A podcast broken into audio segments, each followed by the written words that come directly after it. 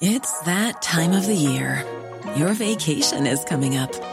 You can already hear the beach waves, feel the warm breeze, relax, and think about work. You really, really want it all to work out while you're away. Monday.com gives you and the team that peace of mind. When all work is on one platform and everyone's in sync, things just flow wherever you are. Tap the banner to go to Monday.com.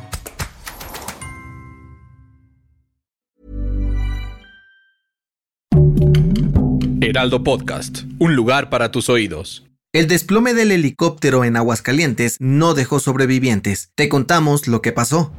Esto es Primera Plana de El Heraldo de México. La mañana de este jueves 17 de noviembre amanecimos con una noticia que sacudió a todo México, y es que un helicóptero perteneciente a la Secretaría de Seguridad Pública se desplomó en Aguascalientes, provocando la muerte de cinco personas. Dentro de las personas que lamentablemente perdieron la vida estaban dos policías, el piloto, un capitán y el mismísimo titular de la dependencia, Porfirio Sánchez Mendoza. Según las autoridades locales, el helicóptero Águila 1 perdió el control y en un gesto heroico, el piloto pudo maniobrar para caer en un terreno baldío al lado de una tienda de conveniencia, evitando impactar contra civiles. Aunque aún se desconoce qué provocó el desplome de la aeronave, algunos testigos anónimos dijeron haber escuchado disparos en su contra. Ante esto, AMLO lamentó el accidente y mandó sus condolencias a los familiares de las víctimas, mientras que la gobernadora de Aguascalientes, Teresa Jiménez, hizo lo mismo y dijo que los peritos ya están investigando qué fue lo que sucedió y una vez que tengan resultados, los van a dar a conocer a la población. ¿Qué habrá ocurrido? ¿Quieres estar bien informado? Siga Primera Plana en Spotify y entérate de las noticias más importantes.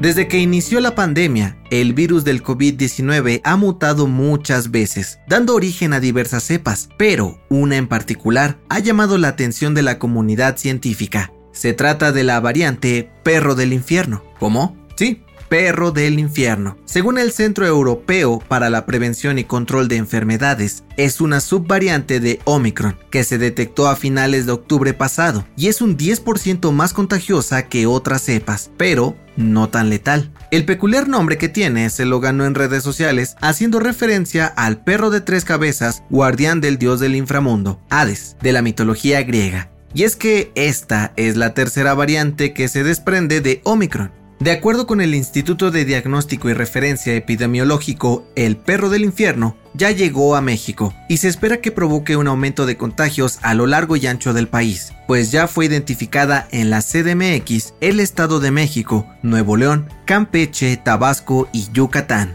Pero aunque los expertos dijeron que no es tan letal, hicieron un llamado a la población a seguir usando el cubrebocas en lugares cerrados y concurridos, especialmente ahora que se viene el invierno.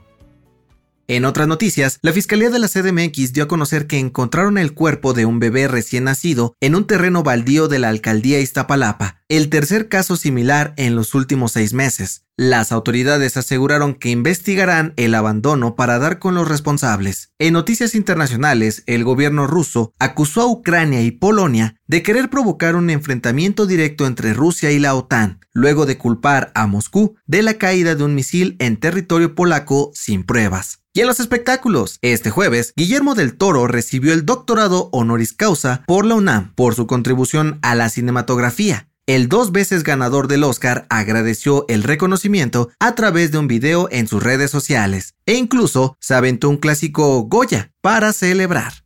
El dato que cambiará tu día. A todos nos ha pasado mandar un audio, escucharlo y de plano odiar cómo suena nuestra propia voz. ¿A poco no?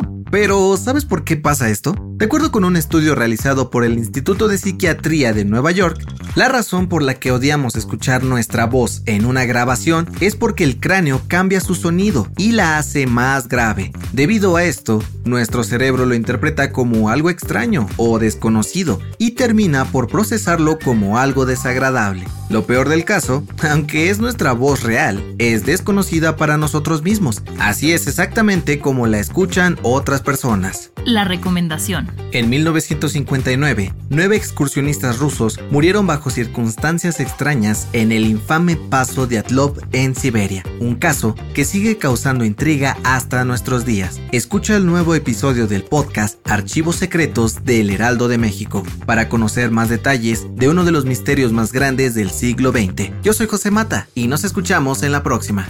Esto fue Primera Plana, un podcast del Heraldo de México.